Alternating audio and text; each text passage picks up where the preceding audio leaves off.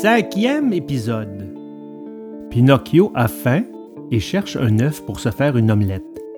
Mais juste au moment où ça va réussir, l'omelette s'envole par la fenêtre. Cependant, la nuit commençait à tomber et Pinocchio, se souvenant soudain qu'il n'avait rien mangé, sentit un petit pincement d'estomac qui ressemblait beaucoup à de l'appétit. Mais l'appétit chez les enfants a vite fait de s'emballer.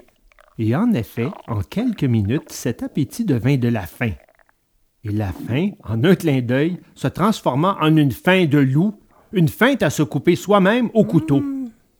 Le pauvre Pinocchio courut aussitôt au foyer où bouillait une marmite et fit le geste d'en soulever le couvercle pour voir ce qu'il y avait dedans. Mais c'était la marmite dessinée sur le mur. Imaginez sa déception. Son nez, qui était déjà long, s'allongea encore d'au moins quatre doigts.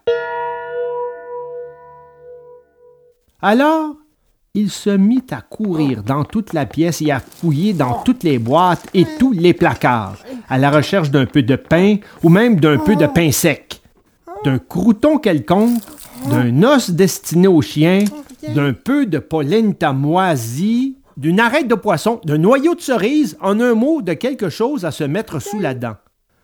Mais il ne trouva rien, rien, rien. Et sa faim augmentait, augmentait toujours, et le pauvre Pinocchio n'avait pas d'autre ressource que celle de bailler, et il baillait si largement que parfois sa bouche arrivait jusqu'à ses oreilles. Et après avoir baillé, il crachait, et il sentait que son estomac se défaisait. Alors, pleurant et se désespérant, il disait Oh, oh, le grillon parlant avait raison. Oh, j'ai eu tort de me rebeller contre mon papa et de m'en aller de la maison si mon papa était là. Je n'en serais pas maintenant mourir de bâillement. Oh, quelle méchante maladie que la faim! Quand, tout à coup, il crut apercevoir dans le tas d'ordures quelque chose de rond et de blanc, qui ressemblait étrangement à un œuf de poule. Il fit un bond et se jeta dessus d'un seul mouvement. C'était bien un œuf. Il serait impossible de décrire la joie du pantin. Je vous la laisse imaginer. Il croyait presque rêver. Il tournait et retournait cet œuf dans ses mains, et le palpait, et l'embrassait, et disait tout en l'embrassant Et maintenant, comment vais-je le manger? J'en fais une omelette? Non, un œuf au plat, c'est mieux. Ou peut-être que ce serait meilleur si je le faisais frire à la poêle. Ou alors, je le prends à la coque. Non, le plus rapide est de faire un œuf au plat. Oh, j'ai trop hâte de le manger. Aussitôt dit, aussitôt fait. Il posa une poêle sur un brasero plein de braise encore allumée. Il mit dans la poêle, au lieu d'huile ou de beurre, un peu d'eau. Et quand l'eau commença à fumer! Il cassa la coquille de l'œuf et fit le geste de le verser dedans.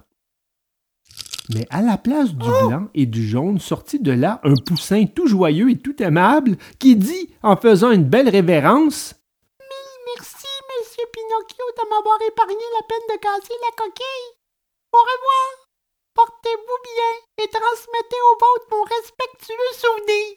Là-dessus, il s'envola par la fenêtre ouverte et disparut au loin. Le pauvre pantin resta là, comme hypnotisé, les yeux fixes, la bouche ouverte, tenant encore dans ses mains les débris de coquilles d'œufs. Puis, revenu de sa stupeur, il se mit à pleurer, à crier, à trépigner de désespoir. Il disait tout en pleurant Oh, oh, oh, oui, le grillon parlant avait raison. Oh, si je ne m'étais pas enfui de la maison et si mon père était là, maintenant je serais pas réduit à mourir de faim. Oh, quelle méchante maladie que la faim. Et comme son estomac protestait plus que jamais et qu'il ne savait que faire pour l'apaiser, il décida de sortir de chez lui et d'aller faire un tour au petit village voisin, dans l'espoir de trouver une personne charitable qui lui ferait l'aumône d'un peu de pain.